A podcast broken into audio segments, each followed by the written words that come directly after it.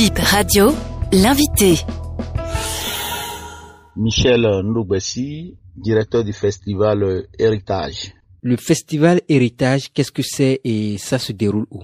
Le festival Héritage, c'est un festival thématique, c'est un festival assez sur les tambours. Et vous n'êtes pas sans savoir que Adjara est appelée la cité des tambours à cause de la forte communauté des fabricants de, percussions dans, dans, cette ville. Ça va se dérouler, ce festival euh, à Méridionou, dans le centre des arts et métiers de Méridionou. Ce centre abrite euh, les pépitas, c'est le centre de, formation des pépitas, les tambours euh, pour, pour mettre de la lumière sur cet art patrimonial que nous essayons de, de, sauvegarder, que nous essayons de transmettre de, de génération en génération en partant bien sûr des, des, enfants. Et pour cette édition, nous en sommes à la deuxième édition.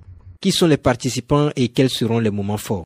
Pour cette édition, vous aurez des activités de sensibilisation à l'endroit des enfants. C'est d'abord un, festival de tambour, mais aussi un festival de développement. Après, vous avez des soirées de concert avec euh, des artistes percussionnistes euh, à la base, des artistes de voix aussi. Vous aurez euh, Ayodele, euh, vous aurez les Percu, Mars Percu, et Ayesi Brass Band et bien d'autres artistes. Le clou de cette édition, ça va être euh, la distinction de la célébration de, l'icône de musique traditionnelle qui est un percussionniste pair je, je vais nommer euh, l'homme de la vallée, Anis Pepe, que tout le monde connaît. Nous avons en plus la restitution de, de l'atelier de, de, vacances qui se déroule dans ce centre et nous aurons aussi euh, les prestations de Pepita et nous avons euh, des challenges artistiques et bien d'autres.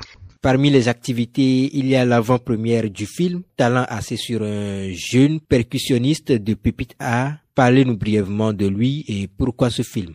Euh, pour cette édition, il a une activité particulière, c'est la projection de l'avant-première d'un film documentaire sur notre leader PQ du groupe Pépita et Delphin. C'est un peu talent qui n'a que 7 ans et mais qui fait déjà de, de, grandes choses. Et ce film au départ n'était pas destiné à, à faire du chemin parce que nous sommes dans un processus de projection sur de grands écrans à travers le monde et c'était juste euh, un petit documentaire sur Delphin. Mais à la fin, euh, ça s'est révélé euh, toute une histoire autour d'un petit garçon et là, et ce documentaire a été enrichi. L'avant-première sera projetée le jeudi prochain à partir de 20h avec euh, tous les enfants, avec euh, des invités euh, de marque. Ce film est appelé à faire un bonhomme de chemin pour être projeté dans les plus grandes salles du monde.